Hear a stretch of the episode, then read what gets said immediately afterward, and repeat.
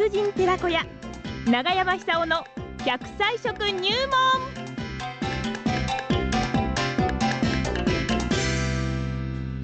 さあ奈良浜市出身の食文化史研究家長寿食研究家永山久夫さんでございますがね先週ご案内しましたように講演会で今日はね、えー姫路姫路に行ってるんですよ。わあずいすごい。ぶん遠くまで行っていらっしゃるんですね。はいじゃあ呼んでください。長山さんおはようございます。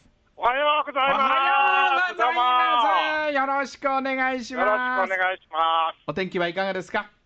今ですね、え姫路、新幹線の姫路駅前のホテルの12階にいるんですけども、はあ。東側の部屋で、遠くに瀬戸内海が見えます。見えるんですか、ねえそれで島がこう浮かんでるのが見えるんですけども、はい。ちょっともやがかかっているような感じですけども、晴天です。ああそうですか。あーええ。一人ですか？一人です、もちろん。部。屋は一人ですか。なんか残昨日。念でございます。ねえ昨日夜飲み 飲みに行ってあの飲み屋のママさんとか一緒にいるんじゃないかと。ねえそう一人ですか。そうですよかかったですようね。ねえ。で今日は姫路でどんなお仕事ですか？今日はですね、ええ。ー来年の NHK の大河ドラマ、はい。えー軍師官兵衛ですけども、はい。その前夜祭、今日ありまして、ほで私はあの基調講演をいたします。戦国武将は何を食べてあんなに強かったんだろうと、実際調べてみますとですね、実によく走るんですよ。う、走る。はい。走る。えいろいろ調べてみたらですね、えはい。えー静ヶ岳の合戦っていうあの有名な合戦があるんですけども、はあ。この時なんかは、えー、52キロを、うん。52キロですよ。はい。52キロっていうと、10里ちょっとでしょ？そうですね ?12 里くらいありますよね。はいえそれを5時間で走ってるんです。ええ福島須賀川間をこれはすごいですよね 5, 時間で走るんですよ 5, 5時間。ちょっとオリンピック出られますねそれええ、あの、アスリート並みの、うわこーえで、なぜこんなに走れたんだろう。はいで、食べ物からあの見ますとですね、非常に合理的な食べ方をしております。はあはあはああのーこの指揮を取ったのは秀吉ですけども、ええ。ーこう走って進んでいくみ街道筋にですね、えうん。えー味噌おにぎりをなまず並べとくんですよ。へずーっと。だって今だってあのマラソン選手、あの要所要所で水補給してるでしょ、えはいはいはいあれと同じですよ。はいはい。ああいう感じで、味噌おおにぎりを置いて、ええ。そのおにぎりというのは味噌をつけて握ったおにぎり。味噌おにぎりええはい。それを走りながら食べるわけです。へでこれ走り飯って言うんですけども、えはい。走り飯をしたときに、下手に食べ過ぎるとお腹痛くなっちゃったりするんじゃないですか。なるほど。そうなんなかったらしいんですよね。えで、これは多分あの味噌がたっぷりあのつけてありますから、えうん。味噌の消化酵素、あるいは酵母とかいろいろ生きた菌がいますから、はい。それがあのご飯を食べてもですね、ちょうどこう消化を良くしてくれたんだと思うんですよ。はあはあはあはあそれで片っ端からその取ったご飯が走る上で必要なエネルギー源だったと。えそれでたったったったったったったったと走りながらですね、えうんそれとうとうその目的地まで行ってね、それでそこで一休み一一休みするんじゃないんですよ。はで、今のあのマラソン選手なんてもうくたくたになっちゃってますよね。あはい下手すると座ってなんかこう深呼吸したりしてますよね。はい当時の足軽戦闘要員ってそうじゃないんですよ。そっから本番、戦いが始まるんですよ。はあですからあのそ、ちょっと想像つかないですよね。ちょっとすごすぎますねそれねすごすぎますね。走って走っええて走って何十キロも走った後にすぐ戦いですか？ええ、52キロ走って、しかもあの5時間ぶっ通しで走るんですから、これ、時間から言っても、オリンピック選手並みじゃないですかね。本当ですよ今みたいにねあの道路が整備されてるわけでも何でもない、そうですそうなんです。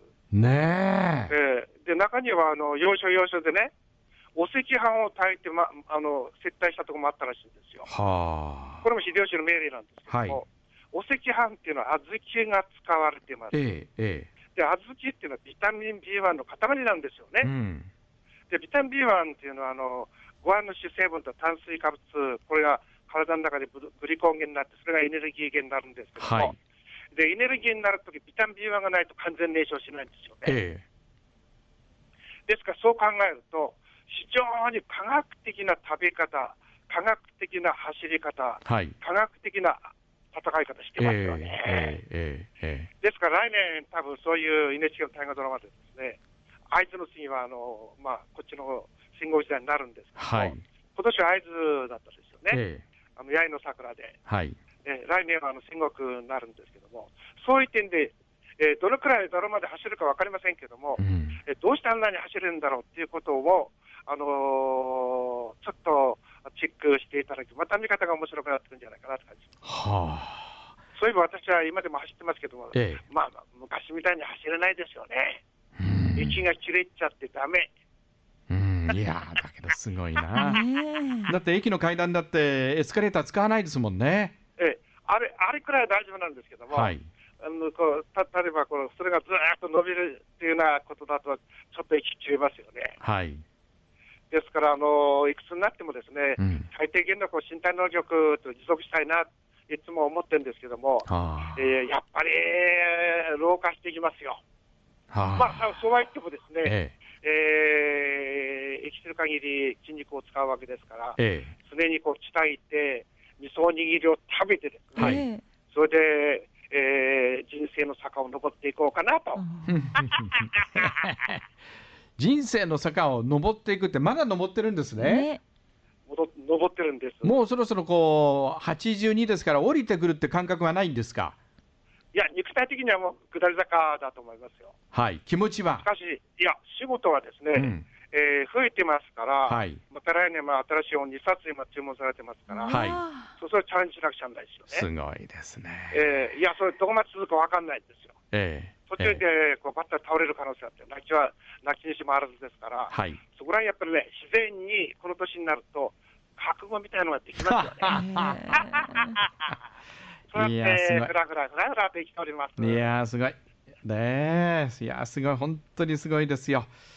いやいやあの僕ばっかじゃなくてですね、えあの福島県の人っていうのは、みんななんかあの米たくさん食べるの好きな人がはい多いですから、え。え最終的にはそういうスタミナあると思う。え。なるほど。絶対福島の人はあのスタミナ強いですよ。なるほど。ええ、うん。僕なんかあのそういうあの生き方、食べ方してきてましたから、はい。結果として今あるっていうのはね、やっぱり福島県のおかげだなって感じますよ。なるほどやっぱ。り福島県に生まれ育ってよかったですよねそうで。すよね。ええ80になっても仕事できるっていうのは、そうですよやっぱりこ。れは福島県の空気、うん。福島県の海のおかげです。はい。なるほど。大根のおかげです。そうですね。ねえ私もね、先週はちょっとあの、牡蠣をたくさん食べましたからね。ああ、そうですか。あれ海のも相当牡蠣ですね。一人分まで特化してきてたもんね。え？その後大変だったんじゃない大変ですよ、もあら、そうだったんですか？う。そうですよ、もう。ええこのパワーをどこで炸裂させようかと今ね、虎視眈々と。いやいやいやいや、そええれはいいこと、少し食べておいた方がいいですよ。そああ、そうですか。ええそうですはいはい。少し貯めといてね。えあのええええくくれになると忘年会ありますから、いろんな機会がこう増えますから、なるほど、ななんるというほど。会話ですか？そうですね。じゃあ、おいに、おいに笑って、今日は味噌おにぎりで、味噌おにぎり。あの、食べておいに走ってはいね。行きましょはい。うで、笑いましょう。ああじゃあ、お仕事頑張ってください。ありがとうございました。ありがとうございました。どうも。来年の大河ドラマのもう話ですよ。長山久夫さんね、姫路に行って今日は講演会。えー今日はね、味噌おにぎりの紅葉でした。